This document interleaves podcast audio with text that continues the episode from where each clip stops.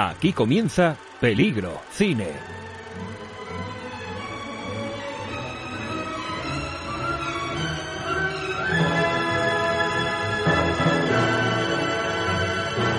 Un programa diferente.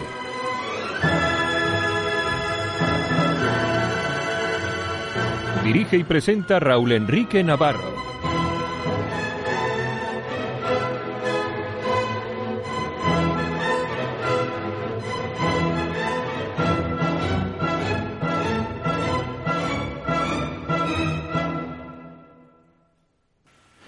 Gustaría saber si alguien llegó a preguntarse qué pensaría Olivia de Havilland de esto de censurar lo que el viento se llevó. Con Olivia de Havilland, como bien dicen muchos medios de comunicación, ha muerto el cine clásico. Y no les falta razón. Con ella se va un estilo, se va una época, se va la Marian de Robin Hood, se va la compañera de Bette Davis en Canción de cuna para un cadáver, se va Melania, la prometida de Ashley, por la que suspira Scarlett O'Hara. Pero sobre todo se va la heredera de Hayres. Para aquellos infelices que no ven más allá de Netflix o que sencillamente no levantan la cabeza de los stories de su móvil, les diré que la heredera es posiblemente la mejor construcción de un personaje que se haya hecho nunca en el cine. Para esta gente no significará nada, pero para mí significa todo. Hace poco se nos fue Kirk Douglas y ahora mismo se nos ha ido Olivia de Havilland. El cine ha muerto, el cine sigue vivo. Peligro, cine.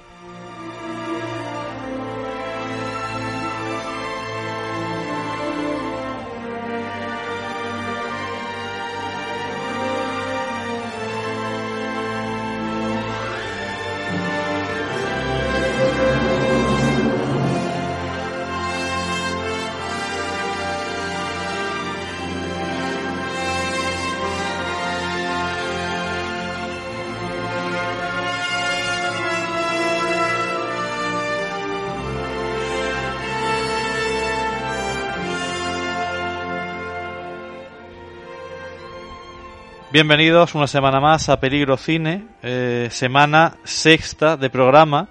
Nuestra intención es hacer siete programas, o esa es la primera intención que tuvimos eh, para, para este programa Peligro Cine. Por tanto, este debería ser el penúltimo programa. Luego tendremos unas vacaciones y luego ya no sabemos lo que, lo que pasará. Pero en principio este es el penúltimo programa de la temporada.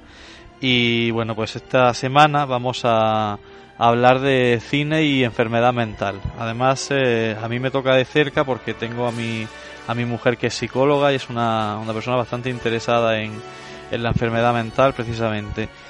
Y bueno, vamos a hablar de, de muchas cosas, pero de películas, sobre todo de recientes, que sean interesantes, que aborden este tema.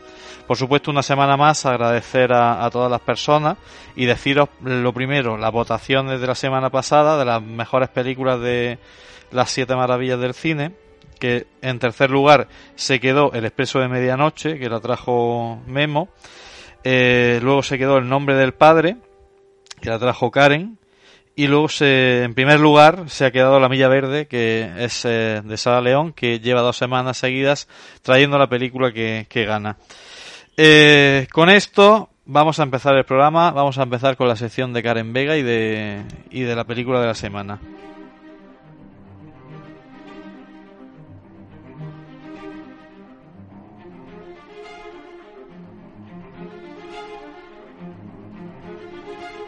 La recomendación de la semana de la mano de Karen Vega.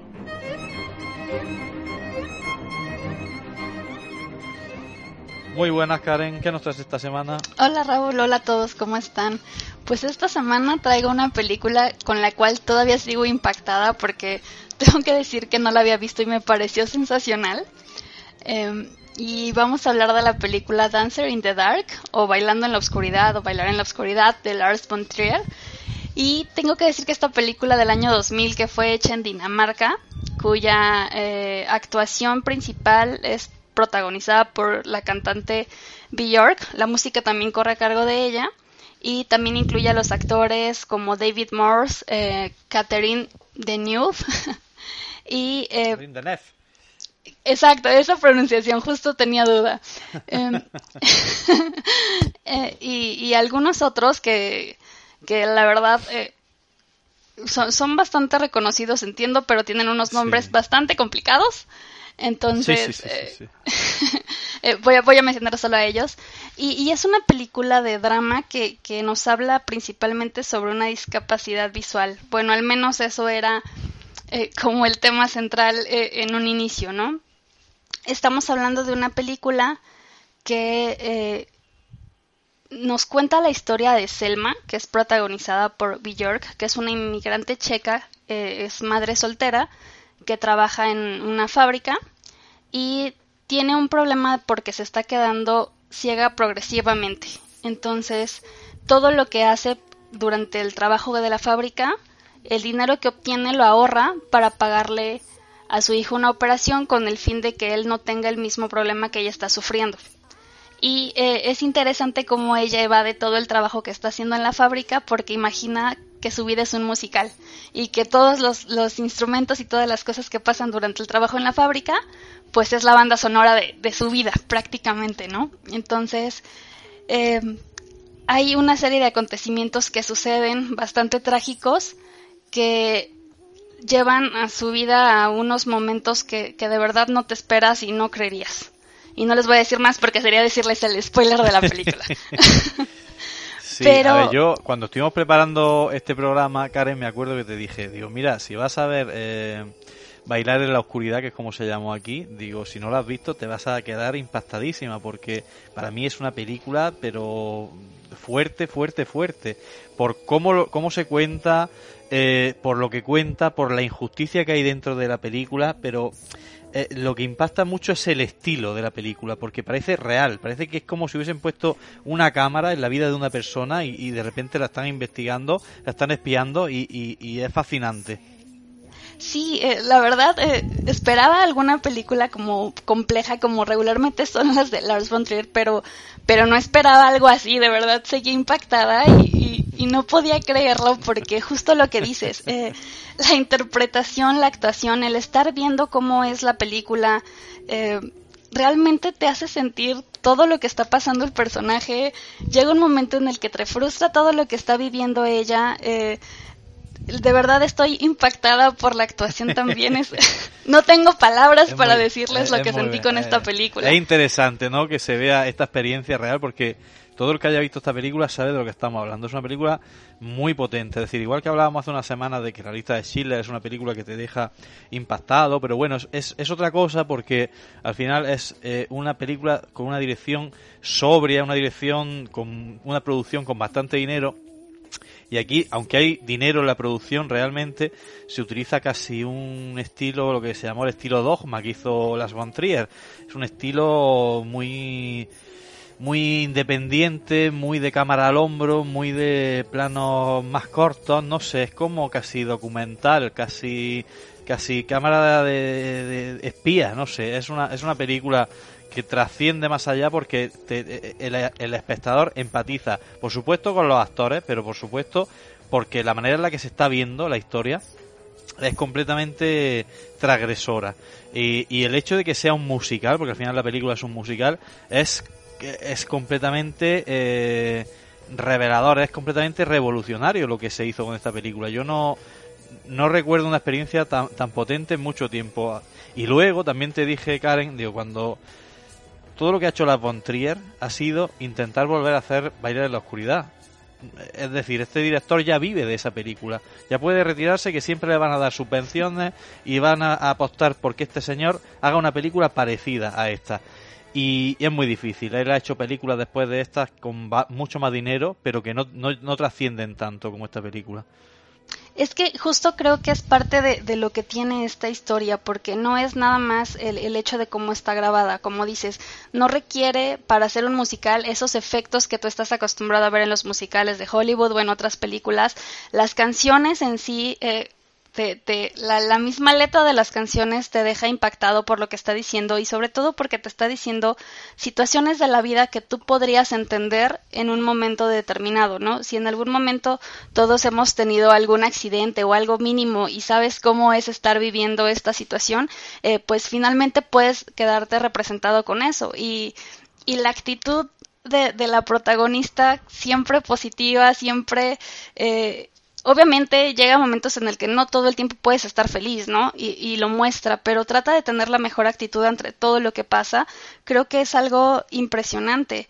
Y sí, no creo que puedas llegar a replicar esta película justo por eso. Creo que tienes todo el, el momento exacto para hacerlo, ¿no? Desde la historia, Porque... la todos los protagonistas también y demás. La, la actriz, la actriz confluye en que es una es, como dicen aquí en España, es la puta ama, ¿no? Es la, la más grande de, de, para hacer esa película. No, no había mejor actriz que ella. Es decir, una persona que canta, que baila, que además eh, le da un estilo completamente diferente a lo que tienes pensado que puede ser un, género musical. Ella hace un estilo propio que confluye, que en los años 90, 2000, aquí en Europa esa música era poco escuchada, pero bueno, era música indie y tenía su cierto sector y encajó como anillo al dedo. Es decir, eh, la película... Eh, por supuesto, brilla por la dirección, pero por supuesto, brilla por el trabajo de interpretación que trasciende más allá de una interpretación en sí, trasciende al personaje, a la construcción de la película propiamente. Si es otra actriz, la película no es la misma.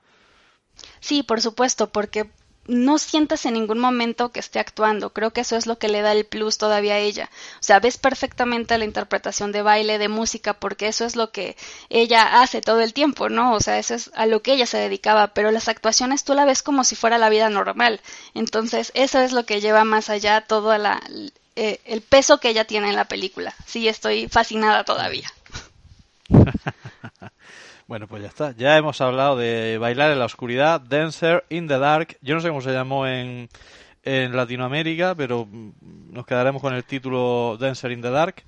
Quien quiera verla y no la haya visto, y quien haya visto sobre todo películas de Lars von Trier y que piense que es un, un director pretencioso, eh, seguramente lo piense acertadamente, pero en esta película eh, confluyen un montón de cosas muy buenas y es una de las mejores películas de los últimos 25 años seguramente de las tres o cuatro mejores películas de los últimos 25 años, sin lugar a dudas. De acuerdo. Y, y con eso acabamos tu sección, Karen, meteremos una musiquita y pasaremos a la sección favorita de todos, que es las siete maravillas.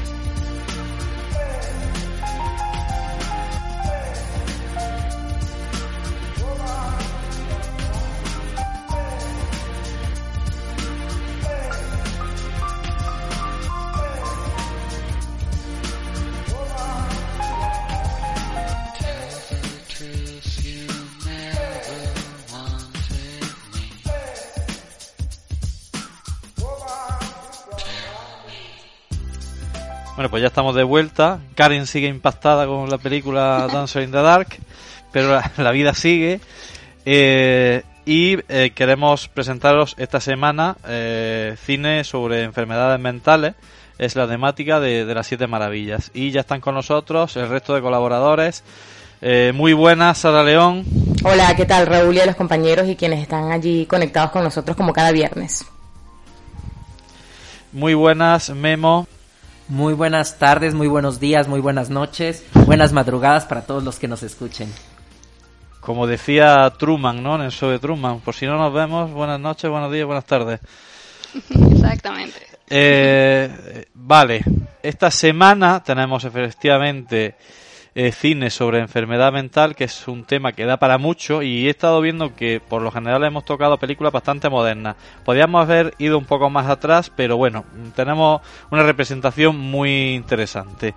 La semana pasada empezó Sara, la anterior empezó Memo, esta semana empezará Karen. Perfecto. ¿Qué nos traes, Karen? Pues la primera película que traigo es una película de 1975 y el título es One Flew Over the Cuckoo's Nest o Atrapado sin salida, que es como se conoció eh, la película. Y esta es una película... Aquí se llamó Alguien voló sobre el nido del cuco, que es la traducción literal. Exactamente. Acá la conocimos como Atrapado sin salida, no tenía como nada que ver. Bueno, esta película me gustó mucho y, y es nos habla la historia de un delincuente que se llama Randall McMurphy, que es protagonizada por Jack Nicholson, que es acusado por violación y para evitar esta condena que tiene en la cárcel eh, se hace pasar prácticamente por una persona eh, con demencia. Entonces lo envían a un hospital para que le hagan este esta revisión sobre si realmente está enfermo o no. Y cuando llega ahí se da cuenta de, de que la vida realmente en un hospital psiquiátrico es diferente, ¿no? Y sobre todo porque es un sitio que está dominado por las reglas que tiene la, la enfermera Rachel, que es protagonizada por Louis Fletcher, y pues eh, él comienza a desatar toda su personalidad rebelde dentro de este lugar, luchando contra las normas todo el tiempo y consiguiendo que los demás internos lo vean como un líder, como un ejemplo a seguir. Eh, pero él obviamente va a tener esta rivalidad con la enfermera, entonces después de varios problemas que va a tener ahí, pues va, va terminando, va a terminar siendo parte de este hospital. Eh, esta película me pareció muy buena, digo, las interpretaciones de Jack Nicholson siempre son bastante interesantes, pero justo te habla de una persona que realmente no tiene una enfermedad mental como sí, como tal, pero eh, la visión que él tiene de los enfermos dentro de este hospital, creo que hacen todo el tema en esta película, porque él sí los ve como personas, que en esta época que estamos hablando de 1970, cuando a ellos los tomaban como personas que tenían que ser aisladas del mundo y que no tenían derechos como tal, pues sí hace una gran diferencia, ¿no? Vemos realmente este hospital más bien como una cárcel porque son personas a las que nadie tiene acceso, eh, incluso pues la misma película fue grabada dentro de un hospital real, entonces sí te dice cómo eran esa, esa calidad de vida que tenían las personas y, me pareció bastante interesante. La película, eh, yo diré datos curiosos para no entrar, que, entraremos un poco más adelante seguramente sobre lo que es la enfermedad y sobre cómo se gestionaba la enfermedad en aquellos entonces, cómo eso ha ido evolucionando. Eh, decir como dato curioso que es una de las tres películas que ha ganado los cinco grandes premios en los Oscars. Es decir, ganó actor, actriz, película, guion y, no me acuerdo ahora mismo cuál era el quinto. Eh, y sí, película, dirección, guion y, los dos actores principales, correcto. Exactamente. Eh, ¿Sabéis cuáles son las otras películas que ganaron esa distinguida, ese distinguido honor? Lo tengo aquí. sí, porque... It Happened One Night de 1934 y The Silence of the Lambs en 1991. Exactamente, muy bien. Lo que pasa es que, claro, por ejemplo, aquí Luis Fletcher, que era la actriz eh, principal, luego tampoco ha hecho una carrera muy, muy brillante. Y bueno, pero las otras dos películas, digamos que sí, que son grandes actores, grandes películas, y es difícil que, que vuelva a pasar que se lleven los cinco grandes premios. Luego aquí sale Christopher Lloyd, que es eh, el actor que ha hecho, por ejemplo, Regreso al Futuro, y el que ha hecho La Familia Adams, por ejemplo, que que siempre se lo encajan, ¿no? En papeles un poco de maníaco, un poco desequilibrado, pero bueno, hay, hay, hay buenas interpretaciones. También está aquí el que le pone la voz a, a Chucky en La Semilla del Diablo, o sea que hay actores, y Danny DeVito, por supuesto. Es una película de actores porque, claro, todos al final están interpretando un rol y es una película bastante dura, bastante aconsejable. Tiene momentos muy cómicos, pero tiene momentos muy drásticos realmente.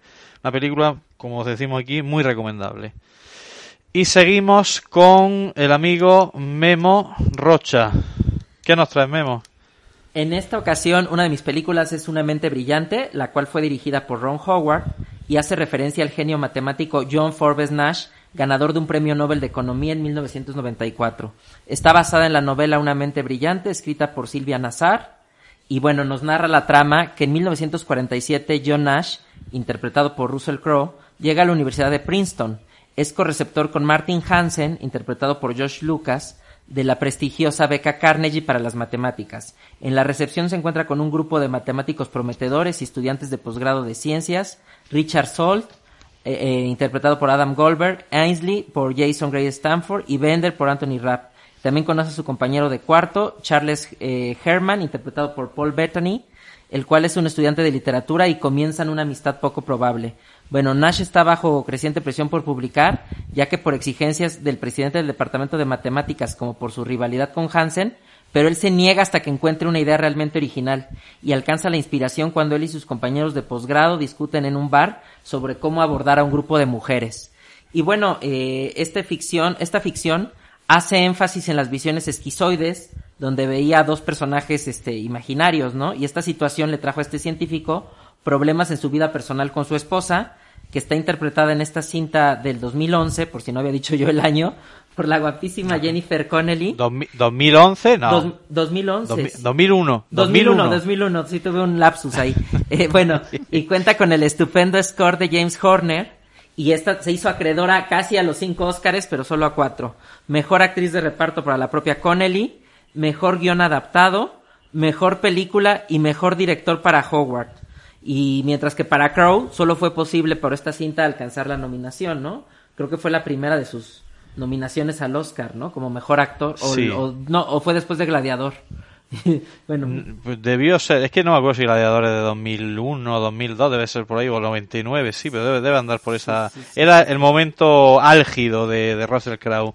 Ahora mismo está en un declive absoluto eh, Russell Crowe.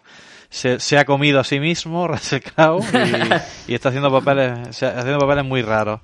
A, a mí esta película me gusta, eh, pero es que me, me, me sorprende mucho la, la dirección de, de Ron Howard, que, o sea, no que me sorprenda, sino que me sorprende que la gente no sepa que Ron Howard ha hecho películas muy, muy importantes. Él era un actor de los años 80, más o menos secundario, y acabó haciendo películas y él ha hecho Apolo 13, ha hecho, por supuesto, Una mente maravillosa, ha hecho Cinderella Man, ha hecho para mí una de las mejores películas que es eh, Frost contra Nixon, que es una entrevista que le hizo David Frost a, a Richard Nixon para televisión y le hicieron, es una obra de teatro que la hicieron película y está Fran Langella y Michael Singh, es un- una obra maestra de- del cine.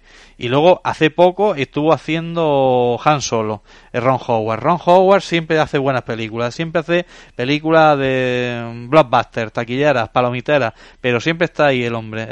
Es un director a- a tener en cuenta. Y la película en sí, pues bueno, yo es verdad que es de 2001 y en su momento la vi. Me gustó mucho la interpretación, la fotografía, que además de, de Roger Dickens, que, que es mi director de fotografía por excelencia.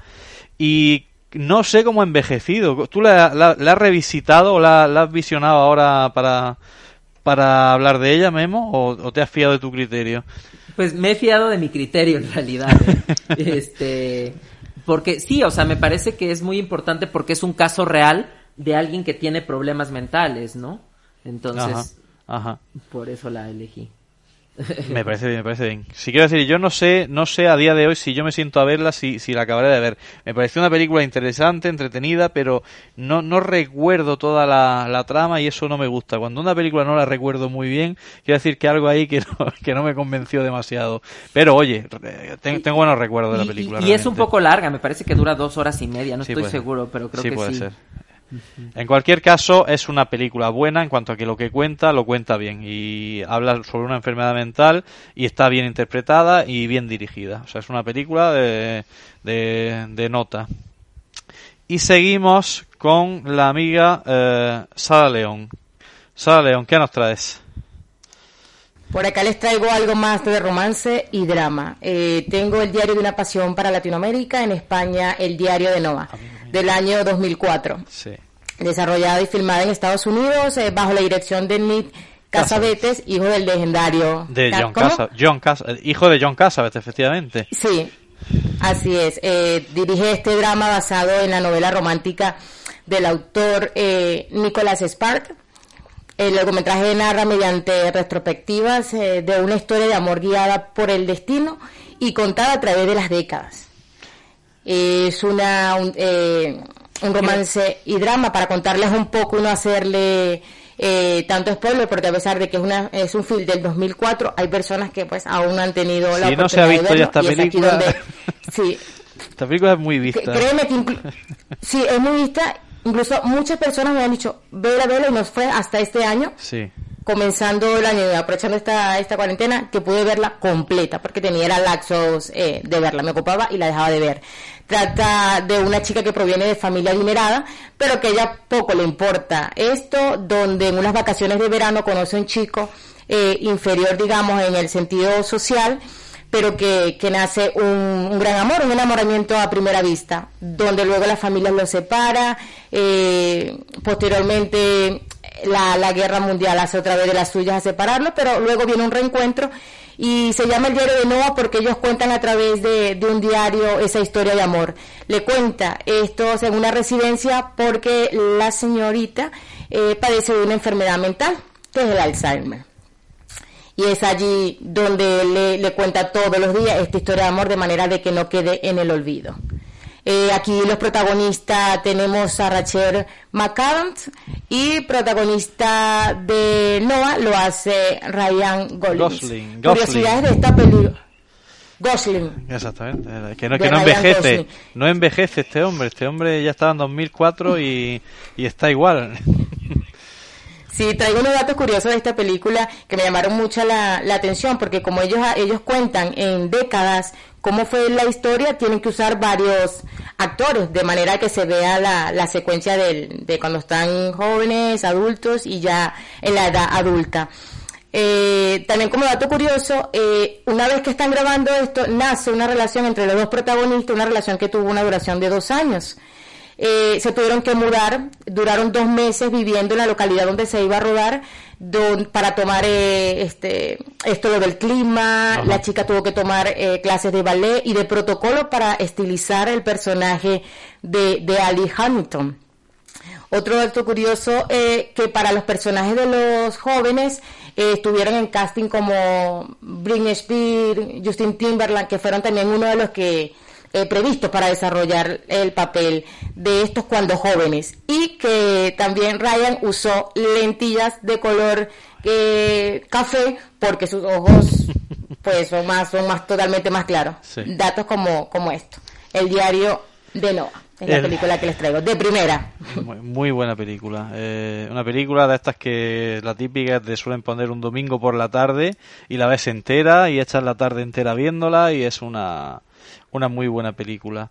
No, no tengo nada que decir porque además que es una película muy muy vista. Eh, únicamente decir que eh, los actores que interpretan a los personajes mayores son Sean Shepard, que es eh, un actor que falleció hace poco, que es el guionista de Paris, Texas, que hace poco hablaba en una introducción de, él precisamente, y ella Gina Rowlands, que es la actriz mujer eh, de John Cassavetes, por tanto, la madre del director Nick Cassavetes. Es eh, la, Exactamente. Muy buena actriz y además eh, John Cassavetes, que es el padre de Nick Cassavetes, representa el inicio o el, el auge, digamos, del cine independiente americano, precisamente con, con películas que, que protagonizó Gina Rowlands. Pero eh, ahora lo que importa es la película que traigo yo, que es eh, Siempre Alice, que es eh, de 2014. Es, eh, se llamó realmente en Estados Unidos Still Alice. A mí me gustan los dos títulos y además me hace que pensar. Porque no es lo mismo, claro, es una, es una película que habla sobre una mujer que tiene la enfermedad del Alzheimer, pero en una edad prematura. Es decir, eh, parece que tiene 50 años o no llegaba a los 50 años. Y sí, justo tiene 50 años, efectivamente.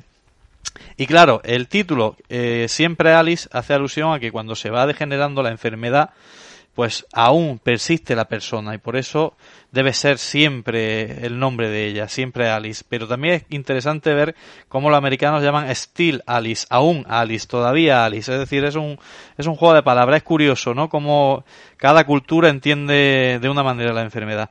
Pero bueno, contando sobre la película, eh, Alice es una profesora de, de Harvard, eh, además de profesora de psicología, y empieza a tener una serie de, lagunas mentales y fallos eh, dando clases, se desorienta, se pierde y empieza a preocuparse, se lo transmite a su marido y bueno, pues al final es una película de cómo Alice, que es Julianne Moore, que es una grandísima intérprete, y en esta película se llevó el Oscar además por este papel, pues bueno, eh, se tiene que enfrentar a, una mujer de mediana edad ya con la vida más o menos resuelta, con su eh, con su drama familiar o con sus vivencias familiares a esta enfermedad, a cómo gestionarla y a cómo gestionar eh, para una persona culta, eh, una persona de recursos, el cómo puede enfrentarse a esta enfermedad del Alzheimer. Y esa al final es una película muy buena porque es una, una película que mm, pudiendo parecer una película de género, puesto que habla de, la, de los valores de la familia, de cómo ella ayuda a sus hijos, a su marido, cómo la, relación de su marido se empieza a degradar, al final es una, es una película eh, un poco costumbrista sobre la vida americana, pero también es una película muy realista, es decir, los personajes no son superfluos, es decir, el personaje de Alex Baldwin, que es el marido, o el personaje de Kristen Stewart, que es la hija de, de Julianne Moore, son personajes llenos de matices, llenos de, contradicciones y, y fuera de, de, lo que sería una película de género. Es una película muy, muy llamativa en cuanto a que esperas ver una película más o menos amable, pero poco a poco se va volviendo dura, pero te deja buen sabor de boca. Es una película, como siempre digo, muy recomendable. Es una película que que, la, que el director no es muy conocido, son dos directores realmente, se llama Richard Glazer y, y Was eh, Westmoreland, y está basado en una novela que escribieron una, una escritora, pero estos directores luego no han hecho nada más. Se dieron a conocer hace unos 10 años por una película que además toca un tema eh, sobre la cultura latinoamericana, pero luego no, no han vuelto a hacer nada después de Siempre Alice. No obstante, es una película que recuerdo con, con mucho agrado, porque además, y estas son las cosas de, de la pareja, mi pareja, eh, Rocío, eh, siempre soy yo que le recomienda las películas. Y claro, porque yo he visto una cantidad ingente de películas, digo, vamos a ver esta, vamos a ver la otra, y ella siempre se queja de que ella nunca puede elegir qué película ver. Y cuando elige alguna, a lo mejor tiene tanta presión que la película que elige no, no es tan buena, y ella dice, vaya mierda de película que hemos, que hemos puesto. Pero esta película la, la encontró ella, la recomendó ella, y a mí me parece las mejores películas que me han recomendado nunca. Así que mm, le darle las gracias a mi señora, Rocío, por recomendarme esta película. Eh, siempre Alice. Bueno, seguimos con Karen Vega. ¿Qué nos trae de segunda película? Ay, mi segunda película es la película de Rainman, o en español la conocimos como Cuando los hermanos se encuentran, de 1988. Y es una película protagonizada por Tom Cruise cuando era muy joven y Dustin Hoffman. Y nos habla de la historia de Charlie Babbitt, que es un joven egoísta protagonizado por Tom Cruise, que eh, después de que se entera de que su padre fallece, eh, pues él regresa a ver ese, esa parte para ver si le dejó algo en la herencia, porque ellos no tenían una buena relación. Entonces, eh, cuando se da cuenta de que su, el, beneficiario de la herencia es su hermano Raymond, que es un, un chico autista, bueno, más grande, es su hermano mayor, autista que, que no ha conocido durante lo largo de su vida, que porque él ha estado siempre viviendo en un centro especial para que lo traten por, por la enfermedad que tiene, este, pues se da cuenta de que lo necesita para poder obtener esa parte de la herencia que, que es lo que quiere, ¿no? Entonces su ambición lo lleva a hacer un viaje con su hermano a lo largo de todos Estados Unidos y poco a poco te va contando esta historia de cómo esa relación es tan difícil para empezar porque no se conocen y luego sobre todo por la enfermedad que tienen, ¿no? Estamos hablando de- del autismo y pues a pesar de que su hermano es una persona autista funcional, pues es bastante complicado por las necesidades que él tiene. Entonces vamos a hacer este este relato durante su vida y todo lo que está pasando para para llegar a, un punto de, de saber cómo las personas con, con el autismo pues tienen que llevar cuidados especiales y demás. Es lo que se le va a hacer ver aquí a, a Tom Cruise durante esta, esta parte de la película, ¿no? Eh, esta película es bastante divertida también, la, la interpretación que tienen los actores es muy, muy especial, eh, tienen una relación como de hermanos, entonces es bastante entretenida de ver. Incluso estuvo nominada a 8 Oscars y ganó 4, la de mejor película, mejor director, mejor actor para Dustin Hoffman y mejor guion or- original también. Y esta Romperé, película- romperé una lanza y, y cortándote, Karen, cortándote, romperé una lanza ahora que hablas de, de que le, le dieron el Oscar efectivamente a, a Dustin Hoffman. No está de más destacar el papel que hizo Tom Cruise en esta película porque al final la película funciona por la relación que tienen los dos hermanos, como tú decías antes. Es decir, eh, es esa química que hay entre esos dos hermanos que en un principio tú puedes decir, uy, Tom Cruise, Dustin Hoffman, qué, qué pareja más rara. Pues esa película, además si la película se ve en versión original, que es lo recomendable, eh, vaya a dar cuenta de las dos interpretaciones sublimes que tienen los dos. Es decir, eh, cómo anda Dustin Hoffman, cómo habla eh, Dustin Hoffman, cómo se dirige a su hermano, cómo su hermano le, le, habla de una manera en un momento dado, pero conforme va avanzando la película le va hablando con otro tono. Es una película de, de actores eh, y no sé cómo no estuvo nominado Tom Cruise. Tom Cruise es un proscrito para la industria y a mí me parece un actor muy solvente, con papeles mejores y peores, pero que debía haber sido muchas más veces nominado y seguramente alguna vez premiado en, en los Oscars. Sí, exactamente. Creo que, co- como dices, eh, la, eh, la película no solo funciona por Dustin Hoffman, que sí hace una interpretación maravillosa, eh, pero sí, o sea, tú ves en Tom Cruise más bien cómo cualquier persona que no sabe manejar a alguien que tiene autismo va a reaccionar, porque finalmente eso es lo que él te muestra, esa evolución de del no saber nada de alguien, del conocerlo con la enfermedad que tiene y el ir evolucionando con él porque finalmente entiende que es su hermano y pues es algo que no va a poder quitar. Entonces, sí, los dos son, son maravillosos y yo creo que, que incluso viendo de los datos curiosos decían que ellos pensaban que iba a ser una película muy mala porque no le daban mayor tema a la historia y en general a las participaciones y pues fue una película bastante premiada. Pues muy buena película, sí, señor. Rayman, muy buena película. ¿Y qué nos trae en segunda opción Memo Rocha? Pues mi segunda opción, muchachos, eh, compañeros, es El Cisne Negro, que es una película del 2010 dirigida por el cineasta Darren Aronofsky y lleva en el papel principal a la guapísima Natalie Portman. En esta ocasión interpreta a Nina Sayers, quien para obtener el papel principal del famoso ballet ruso que todos conocemos, que es El Lago de los Cisnes, creado por, por el compositor de esa, nacionalidad, de esa nacionalidad, Piotr Tchaikovsky, vemos la complicada relación que tiene ella con el director del ballet Thomas Leroy, interpretado por Vincent Cassel, que, que involucra acoso cuando aún no era tiempo del Me Too. Bueno, esa es mi opinión, ¿no? Eh, la relación tan, tan sobreprotectora e infantilizadora que le da su madre y sobre todo la competitiva este, relación que tiene con su rival, ¿no? Quien, está, quien es interpretada en ese momento por una desconocida Mila Kunis, ¿no? Y bueno, por supuesto, este filme también fue muy bien recibido por la audiencia y la crítica mundial, lo que le trajo el Oscar a Natalie y es de destacar, a mí me parece la estupenda banda sonora. Como siempre, las películas de Aronofsky tienen unas bandas sonoras increíbles. Y, y pues sobre nuestro tema hay que decir que el personaje sufre de esquizofrenia, también por lo que quizás imagina algunas cosas. Y ya no les quiero contar más por si aún hay alguien que no hubiera tenido oportunidad de ver esta maravillosa cinta en todo su esplendor, ¿no? Eh, además el filme obtuvo nominaciones a los BAFTA, a los Globos de Oro y también en los premios Oscar en la categoría de mejor película, ¿no?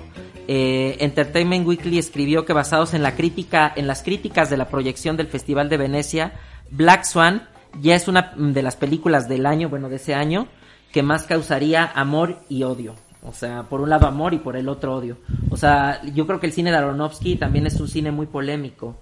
Un cine que justo genera estas... O, o, era, o era, pero yo no sé, eh, las últimas películas que él ha hecho es un poco comercial. Yo no sé cómo fue la película última que él hizo, que era esta de Madre, que hizo precisamente Javier Bardem y, y Jennifer Lawrence.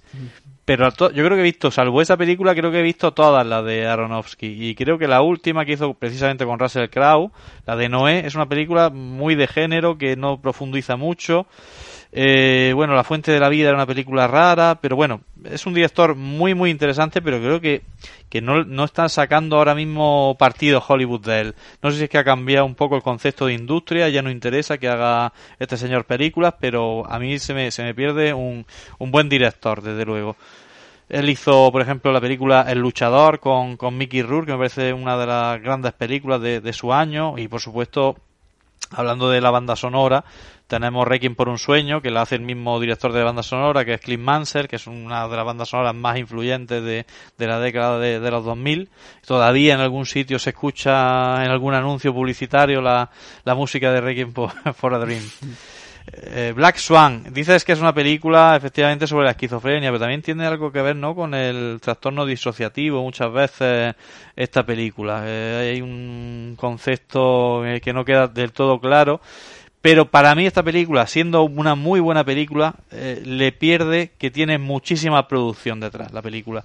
Es decir, es tanto el dinero que hay invertido en la película que me parece una película de género, más que una película de sobre una enfermedad mental. Ahora, la película es muy potente, es entretenida, se ve bien, pero no termina de tocarme la fibra.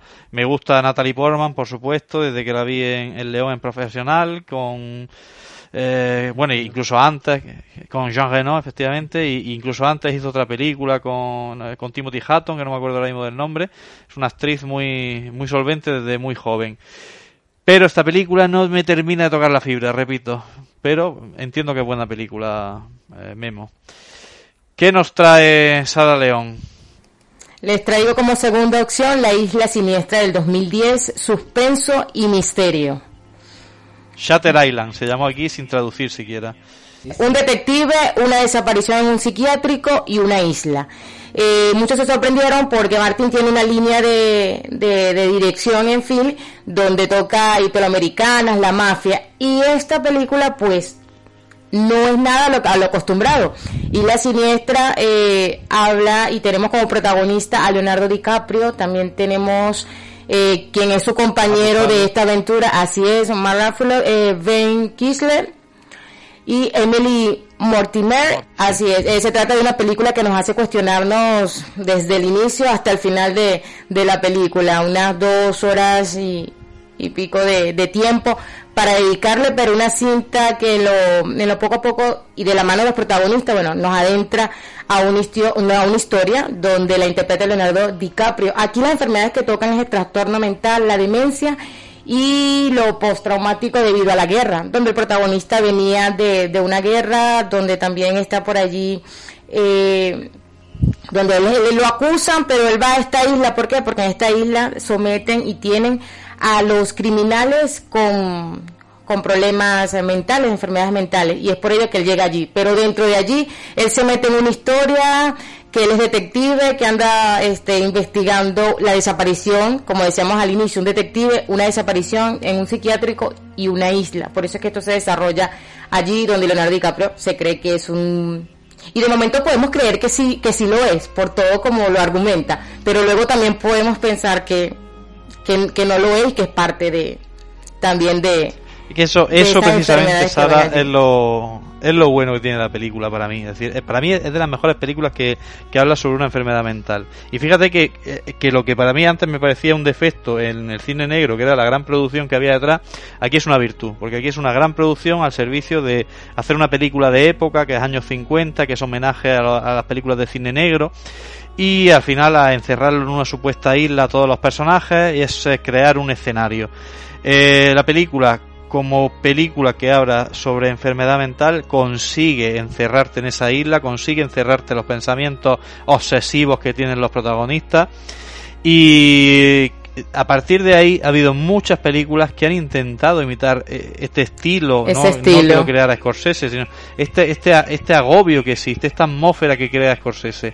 Hace poco vi El Faro, que la protagoniza Willem Dafoe y Robert Pattinson, y es una película heredera completamente de, de, de Shutter Island y no le llega ni a la suela de los zapatos. Principalmente también Willem Dafoe es muy buen actor, pero Robert Pattinson no le coge el ritmo a él. Y en esta película también hay un duelo actoral. Aparte de Michelle Williams, que sale muy poco, pero hace un muy buen papel, el duelo actoral de los dos protagonistas, Leonardo DiCaprio, que para mí es de los mejores actores de su generación, eh, con Mar Ruffalo, o Mar Ráfalo, eh, que claro, se ve al lado de, de Leonardo DiCaprio y dice, yo como actor me tengo que poner a la altura de este hombre, es un duelo actoral lo que hay ahí. Y es un... Y hacen el dúo, el dúo de detectives. Sí, sí, sí, sí, sí. Es, es Datos muy, es muy buen, muy buenos actores los dos. Sí, unos datos curiosos también de, de esta película que estuvimos indagando es que pa- también para el papel que gana Leonardo DiCaprio, que es Teddy, también estaba eh, a la vista del director eh, Brad Pitt para interpretarlo, pero bueno, se lo ha quedado Leonardo DiCaprio, igual la interpretación la ha hecho magnífica. Eh, duró, duró tres meses el rodaje de, de la película debido al magnífico reparto que tenía, no tuvieron que hacer este tantas tantas tomas, tres meses les tomó traer ese film a la pantalla. Eh, sí, esos son los datos que hasta el momento Igual es que claro, yo eh, eh, repasando el otro día eh, de lo que íbamos a hablar hoy, decía, madre mía, Scorsese. Mm, po- ¿Podemos decir que es la mejor película de Scorsese esta? Pues alguien se tiraría de los pelos diciendo, ¿cómo va a ser esta mejor película de Scorsese? Pero para mí, eh, si no es la mejor, está entre las 3, 4 mejores películas de Scorsese, seguro. Y mira que está Toro Salvaje, que está eh, uno de los nuestros, Casino, Aviador, El Aviador, em, Guns of New York, mil películas de, Scorsese, pero esta película eh, se sale de, de, de lo que se él sale de sus lineamientos y, y presta Sí, un... y, y lo, y, y lo hace muy bien, y lo hace muy bien. En definitiva, muy grande Scorsese.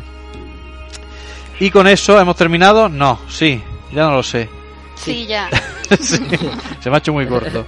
Entonces, ahora lo que tenemos que hacer es hacer nuestras propias votaciones sobre estas películas. Y empieza Karen Vega, que fue la primera que habló.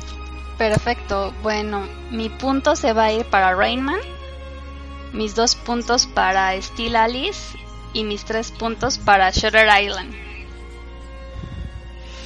Correcto. Don Memo. Pues yo se van mis tres puntos para mm, Una mente brillante. Se van mis dos puntos. Ah, bueno, empecé al revés. ok, bueno. eh, eh, se van mis dos puntos para mm, eh, Rainman. Y se va el punto para Steel Alice. Correcto.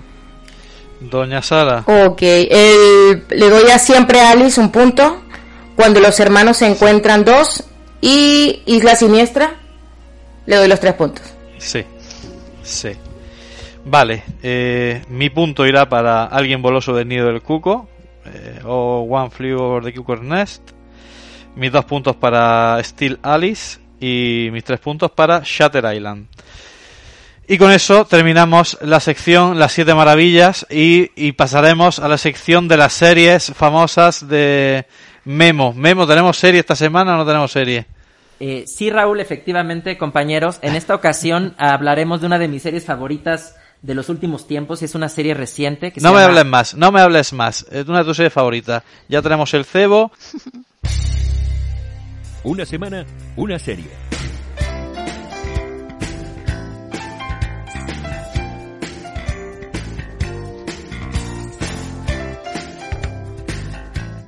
Memo, cuéntame qué es lo que nos traes. Esta serie de la que les voy a hablar es Atypical, la cual nos Correcto. habla de la historia de Sam Gardner, que es interpretado por Keir Gilchrist, quien es un chavo que sufre de síndrome de Asperger, que como bien sabemos es un trastorno del espectro autista. Y aquí a través de tres temporadas con 28 episodios nos adentramos en sus historias, cómo se enamora de su psicóloga oriental, su relación amor-odio con su hermana menor Casey, interpretada por Bridget Landy Payne, y con sus padres, la relación, bueno, hay que decir aquí que de los padres que su madre es este, se llama Elsa y la interpreta la gran actriz que conocemos de Jennifer Mujer Soltera Busca y de, y de La Heredera, la gran actriz Jennifer Jason Lee, justamente, eh, quien es la productora también de la serie. Y bueno, también aquí la, la serie nos muestra la relación con Said, que es su compañero indio con el que trabaja en una tienda de electrodomésticos. Y, y como es común en el Asperger, a los que saben del, eh, en qué consiste el trastorno Asperger, eh, tienen una excesiva obsesión con algo. En este caso, nuestro personaje tiene una este, excesiva obsesión con los pingüinos y con demás fauna del círculo ártico y hasta tiene adoptado un pingüino del zoológico de su ciudad. Al ver esta serie, como en todas nuestras recomendaciones, para mí se sufre, se ríe, se goza, pero nunca quedarán indiferentes ante lo que ven sus ojos. Y bueno, va a haber una última temporada que llegará en el 2021, ya que también los fans en todo el mundo pedían que este o pedíamos que se hiciera una serie, una temporada más y así será. Entonces, pues este, yo quiero comentar aquí dos, dos datos interesantes. Es que el actor que hace Sam, obviamente no tiene autismo, hasta tiene una banda de metal que cantan una música muy rara, ¿eh? O sea, yo lo que escuché en un video, o sea, no, no, no me, no fue mucho de mi agrado, ¿no? Y, y bueno, y la chica que justamente hace Casey, que también ahí en la serie, eso lo puedo adelantar, está como indecisa descubriendo su sexualidad, ella se define como una persona que ejerce una sexualidad no binaria, ¿no? Y, bueno, eso sería mi, mi comentario por hoy. Fíjate que cuando estuvimos preparando esto hace unos días, yo hablé con, con mi mujer y me dijo, pues hablaré de la serie Atypical, ¿no? Y digo, ah, pues yo creo que, que deberíamos hablar de ella y efectivamente aquí está Memo para, para sacar las castañas del fuego. Eh, yo esta serie no la he visto, pero dejaré a, a mi señora que, que me aconseje y, y la veré seguramente. Pero sí es verdad que eh, ella trabaja con, con chicos con espectro autista y trabaja con, con Asperger y, y la verdad que siempre me ha dicho que esta serie le ha ayudado mucho a, comprender y a empatizar con, con ciertas eh, fórmulas de comportamiento que tienen estas personas. Y es interesante ver que se apueste por este tipo de series eh, desde las plataformas también porque no es no es fácil visibilizar a este a estas personas y menos hacer una ficción que la gente consuma y que sea de entretenimiento y que sea más o menos mainstream atypical pues la apuntaré Justa- y, la, y la veré Ahorita que comentas, Raúl, de las plataformas, creo que se me fue un dato. Creo que no dije que está en Netflix. Están las tres temporadas claro, en Netflix. Entonces, para Sí, que sí. quien no la haya visto, pues vaya y la vea. Bueno, amigos, también les quería compartir, como es costumbre, un poema de la poeta Alejandra Pizarnik, de la poeta argentina, quien falleció muy joven ya que se suicidó. Entonces, también es importante decir que sufría cuadros depresivos y estuvo internada, de hecho, en un manicomio. Este es uno de sus este, poemas dedicados, yo creo que por todo lo que estaba pasando, ¿no? Creo que es uno de sus poemas más sentidos. Se llama Cenizas. Es un poema muy corto y dice así. La noche se astilló de estrellas, mirándome alucinada. En el aire arroja odio, embellecido su rostro con música. Pronto nos iremos, arcano sueño, antepasado de mi sonrisa.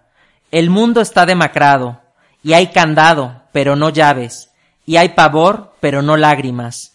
¿Qué haré conmigo? Porque a ti te debo lo que soy. Pero no tengo mañana, porque a ti te la noche sufre. Esto fue todo. Muy bien. Muy bien no, no puedo aplaudir Memo. No te preocupes, gracias. No te preocupes. A ver, eh, recojo el guante, eh, porque has dicho, y la serie típica estaba en Netflix, y yo la semana pasada recogí un guante y dije, me comprometo aquí a ver la serie mm, Prison Break, eh, que está en Netflix también, y efectivamente lo he hecho. Pero solo he visto seis capítulos. No me ha dado más tiempo porque es que esta semana he estado con pluriempleo, pero he empezado a ver Prison Break, es decir, mm, cosas muy buenas y cosas muy malas. Eh, la serie, como serie, es una serie muy entretenida, tiene un montón de tramas y subtramas que se van eh, hilvanando a cada capítulo y, es muy interesante, te va enganchando. Pero luego creo que es una serie que ha envejecido mal y que no es lo peor para mí de la serie, que lo peor es otro y diré ahora que es lo peor de la serie. Eh, lo, es decir, ha envejecido mal porque de repente utiliza una serie de insertos, como estos planos rápidos, que se ve como la cárcel, la cámara rápida y una serie de insertos que se utilizaban para dar paso a publicidad, porque era una serie que se emitía por televisión, y creo que no, visto con perspectiva de, de hoy, 15 años después, no, no funcionan bien. Le pasa un poco como las primeras temporadas de CSI, que utilizan mucha técnica así de digital, eh, efectos 3D y que a día de hoy se ven un poco obsoletos. La serie, y repito, está muy entretenida y la seguiré viendo y la terminaré de ver seguramente la primera temporada porque es una serie que engancha. Pero lo peor para mí es el actor protagonista, porque es un guapo que se sabe guapo y todo el rato está posando ante la cámara. No sé si tenéis una opinión parecida. Este, este actor, que no sé cómo se llama, Wentworth, Miller, está, siempre está igual, ¿no? Siempre está el hombre como posando ante la cámara, sacando morritos, parece que está lo que se llama aquí haciendo un poco de postureo, ¿no? Eh, me parece un poco, me, da un poco de, de grima él mismo. Eh, me parece un actor poco expresivo y su hermano va en la misma línea Luego tenemos las actrices que hay ahí que están un poco mejor, tanto la abogada como la, la chica enfermera, eh, son actrices solventes, pero el actor principal, por favor, eh, dame tu opinión, Memo, sobre este actor. Pues justamente, Raúl, sí coincido. Creo que este actor, este, como dices, es un cuate muy galán, muy atractivo. Justamente digo, bueno, ya eso es su vida personal. Es de esos actores que después declararon su homosexualidad Ah, sí. Eh, eh, es homosexual. Eh, Pero justamente, o sea, yo creo que la trama, como dices, sí te engancha. Qué bueno que acabes la primera temporada. Como les comenté en la emisión pasada, pues me aventé esas dos temporadas, la uno y la dos, ¿no? Entonces, este, pues bueno, o sea, sí me parece que está bien escrita. O sea, a lo mejor no estará, como dices, los otros actores creo que salen más al quite que este actor, ¿no? Y, y finalmente, cuando, justamente, cuando veo una serie como tan viejita que ya pasaron más de 20 años o casi 20 años, este, pues como que sí te saltan muchas cosas. ¿A qué voy? A que justamente en eso que lanzaste la semana pasada, yo empecé a ver la serie Lost, igual que tú, todas las ocupaciones de la semana solo me permitieron ver cinco capítulos, este, de la primera temporada. Me parece que, eh, digo, gracias a mi tía Melanie que me hizo favor de prestármela. Y bueno, y yo lo que quiero decir aquí es que este, eh, que me parece que es una serie que también te atrapa. Eh, que te tiene en la expectativa de por qué pasa esto, este personaje es bueno o es malo. Y, justamente creo que, es, creo que es interesante que, o sea, como hay como 10 personajes o más, no sé, que a todos les desarrollan su problemática. Entonces, creo que siempre es importante que no solo los protagonistas tengan una, este, una trama, una, sí, una problemática, que se les presenten los conflictos y la resolución y todo eso, que haya subtramas, me parece que es importante. Para mí, para mí eso es lo brillante de Lost. Es decir, que tú veas un capítulo y dices, ah, bueno, esta serie va sobre este protagonista. Pero cuando empieza el capítulo 2, dices, ah, no, si el protagonista no es uno solo. Y empiezan a contarte la vida de otro de los personajes que están allí. Y pasa el tercero y te das cuenta de que también hablan sobre su, su vida anterior y cómo, cómo, evoluciona, cómo evoluciona dentro de la isla.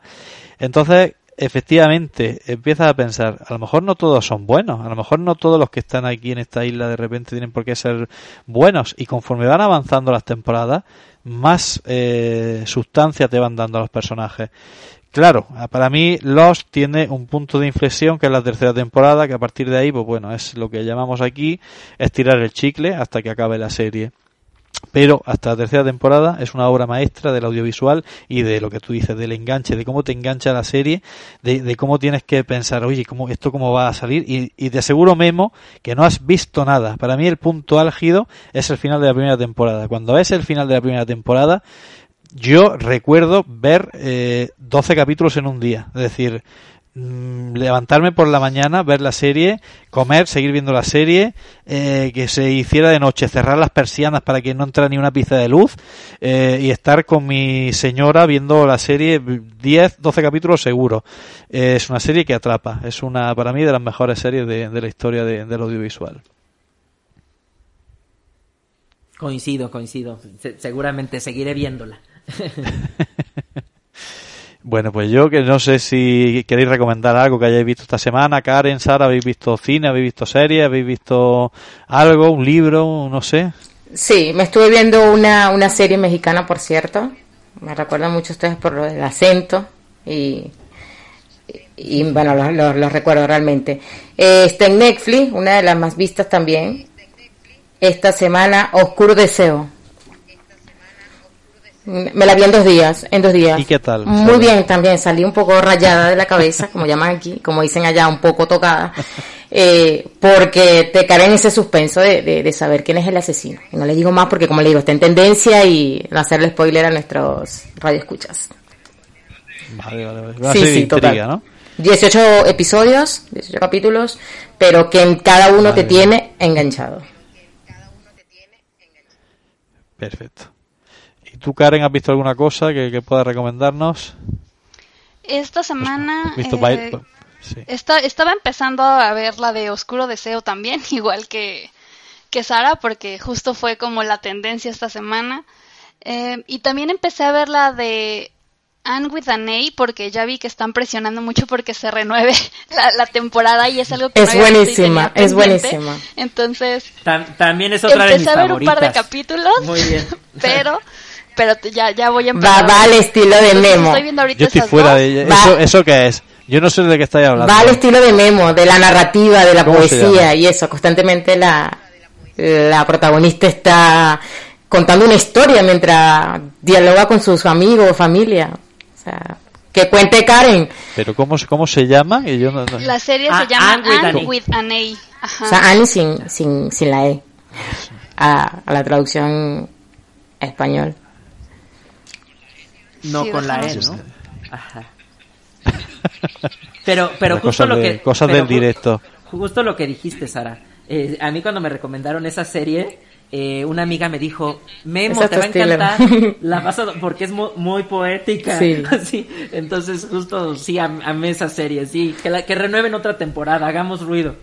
Sí, sí. Sí, exactamente, justo la empecé a ver por eso, porque yo hice lo mismo con la serie de Lucifer, es una serie que me gusta mucho, me divierte bastante, entonces la tendencia fue esa, que la rescatara Netflix porque ya no la querían en Fox. Entonces creo que justo ahorita lo que está pasando con esta serie es eso, entonces te salen todos lados, te aparecen las recomendaciones por todos lados y por eso me decidí a verla. Es una serie de época. Sí. Sí. De la, aquí, se hizo efectivamente eh, Ana de la Sí, es un libro, incluso una novela. un libro, que es un libro. Sí. Sí, pero yo creo que llegó a hacerse incluso una serie aquí también eh, en su momento, si no me equivoco, no sé si esta serie realmente, porque estoy viendo ahora mismo que estamos hablando, estoy viendo el tráiler en Netflix y no sé si es una serie, es de 2019, pero yo creo que existe una serie ya anterior que se llamaba sí han sacado muchas muchas Por lo menos muchos ejemplares de, de series películas pero esta serie sí Ah, era una serie de dibujos, la que, la que yo recuerdo el título, efectivamente, una serie de dibujos animados. Pero bueno, e, esta serie, por, por el tráiler que estoy viendo, debe, debe tener buena pinta. ¿Tú la has visto, Memo? Sí, cómo no, les digo que sí, es una de mis favoritas también. Entonces, eh, justo la tercera temporada me parece que salió en enero y la, la vi también así en cuanto y queremos más ¿no?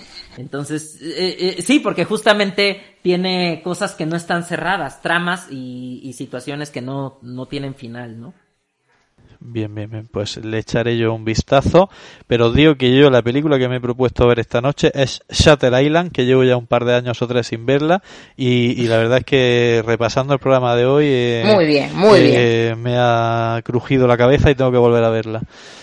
Y, justamente yo creo que va, a ser la película que va a ganar nuestra encuesta.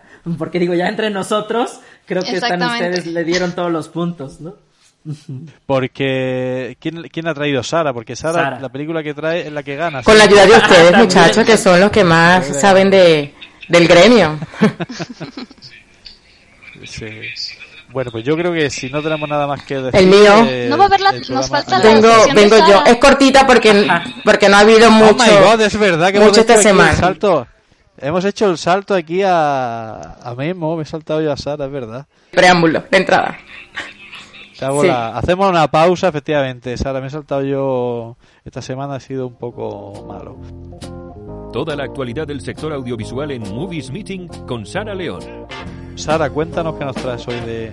eh, aquí tenemos lo que es eh, notas de cine y entretenimiento y en, este, en, este, en esta oportunidad les voy a hablar porque Peligro Cine también le corta torta, pastel o tarta, como le dicen acá, eh, a las películas que cumplen año esta semana. Tenemos como Robocop, se han tenido la oportunidad de verlo, bueno, esto es un clásico de... Yo lo veía muy eh, cuando estaba muy pequeña, eran las mañanas en la televisión de en Venezuela, eh, como una serie. Bueno, esto esta semana cumplió 33 años esta esta serie, esta película, Robocop Tibur. Esta película de Paul Verhoeven, que es un gran director de, películas de acción, eh, poco reconocido hasta hace relativamente pocos años. Es Así es. Uno de los grandes directores. Tenemos en acción Tiburón, la venganza, con 33 años, cumpliendo también esta semana de su estreno. Y un clásico por acá, Una vida por otra, y en los estrenos, debido a que todavía se, se tienen estado de alerta, pandemias, no sé si en México, imagino que ustedes están igual de, de enteritos. Nosotros hemos estado pasando por fases, es verdad, Raúl, pero no obstante no hemos escapado de los rebrotes y todavía pues el cine eh, tiene ausencia de, de, de seguidores, de diamantes a las películas. Eh, y por ello no, hemos tenido no, se, no se ha tenido estrenos relevantes y seguimos apostando a las plataformas digitales de streaming con estrenos de vanguardia como La Vieja Guardia que, que se tienen, se han visto por allí en Netflix. Está eh, otro también que se han visto mucho esta semana, El Hombre del Laberinto, es del año pasado, estrenada ahora. Eh, otros también, Abu, que es un film de acá, lo hablamos la semana pasada, también sigue liderando, un film que habla de, migración y es de acá de, España, entre España y Marruecos, eh, también liderando por allí. Disney Plus. Así es. En Disney Plus han estrenado Onward, que se estrenó hace poco, que Onward era una de las grandes apuestas que había hecho Disney para este año y al final se ha tenido que estrenar casi que en Disney Plus porque se, le pilló justo la, la, pandemia, suspendieron y querían reestrenarla en cuando acabó la pandemia aquí en España, pero nada, lo han tenido que hacer a través de plataformas finales. Así es, estrenos también como Oscuro Deseo, eh, una serie de ocho episodios mexicanos y suben a la plataforma también esta película que estuvo eh, el año pasado, Puñaladas por la espalda también han subido. Tienen allí recomendación para que vean este fin de semana quienes anden por allí buscando en qué entretenerse. Allí tienen algunas de, de películas y series que, pueden optar para ver. Eh, en Filming, por ejemplo, que es una plataforma también muy recomendada para la gente que, que le gusta el cine más eh, rebuscado, por así decirlo, han estrenado, eh, que es de 2018 en realidad, Un asunto de familia, que es una película de Hirozaku Koreeda, que es para mí eh, seguramente el director vivo más eh, interesante que hay, que todo lo que hace me pasa un poco con este director como las películas que hacía Berman o Truffaut, bueno, más bien Berman. Cuando oí más Berman, yo me planteaba ver una película, yo decía, sé que voy a ver una muy buena película, una película que seguramente sea una obra maestra, pero era tal la densidad de, lo que, los matices de, de, lo que contaban que muchas veces me echaba para atrás el verla. Y a este director le pasa lo mismo, es tan potente los temas que tocan, que, que muchas veces me echa para atrás, acabo viéndolo y digo, es una obra maestra, le doy un 9 o un 10 en tal, pero siempre me, me lo pienso dos veces antes de ver una película de, este director. Coreeda, muy buen director. Pero yo quería decir otra cosa, a ver si, si me viene a la mente. Y ah, bueno, sí. ¿Por qué no se están estrenando las películas en salas de cine aquí en España? Porque realmente la exhibición, es decir, el mercado de exhibición, está de, de casi de funeral, porque ¿quién va a ir al cine? El cine ahora mismo, si se están llenando las salas primero al 50%, cuando la gente se lo plantea dos veces. Si no te dejan ir al cine al, a completo aforo, no le saca beneficio el exhibidor.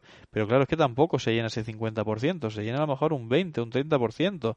Entonces no se está apostando por, por las películas. Por tanto, la, el dinero que se está que se tenía que estar recaudando para reinvertirse en otras producciones de Hollywood, de España, de México, de lo que sea, no se está sacando.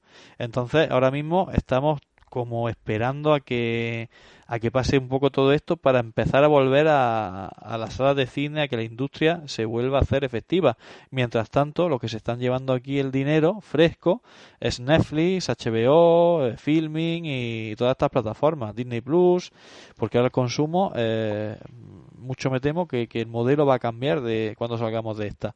Y va a ser mucho, si antes ya había mucho consumo en casa, cada vez más y cada vez menos en, salas de cine. Pero a ver lo que pasa.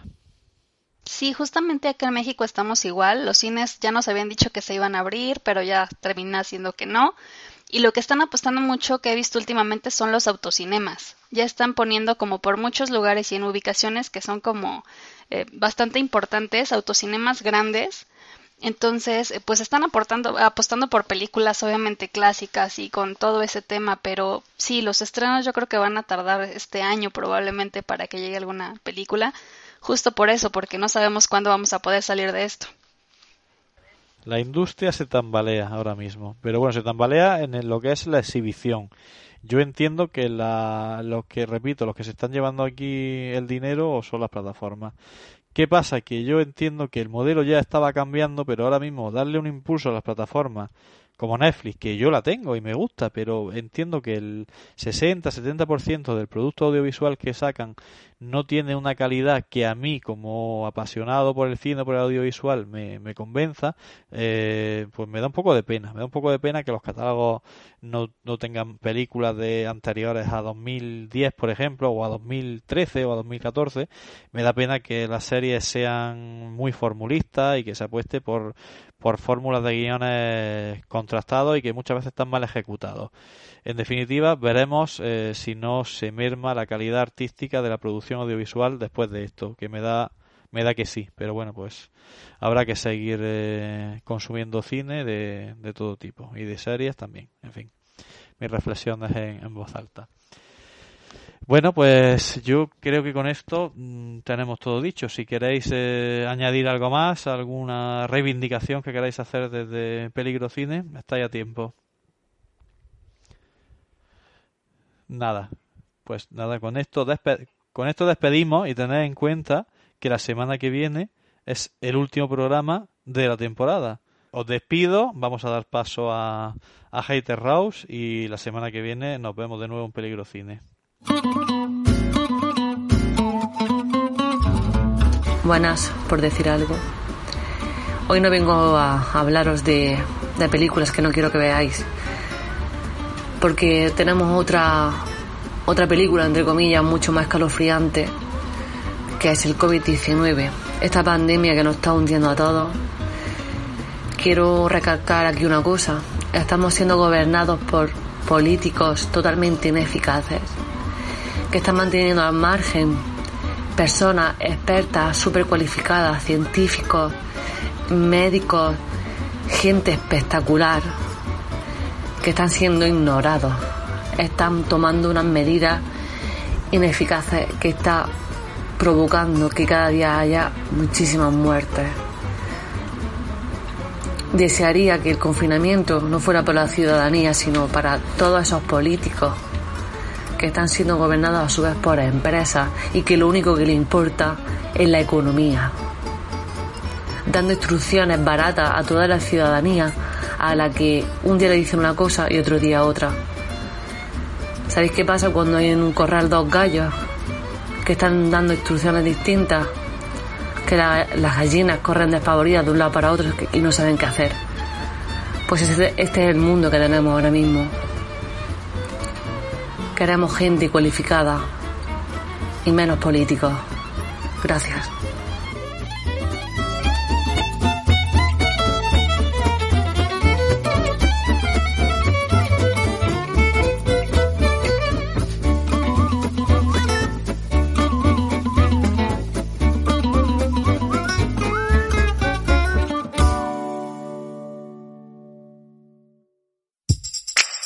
Si deseas contactar con nosotros, hazlo a través de Instagram, Facebook o peligrocine.gmail.com.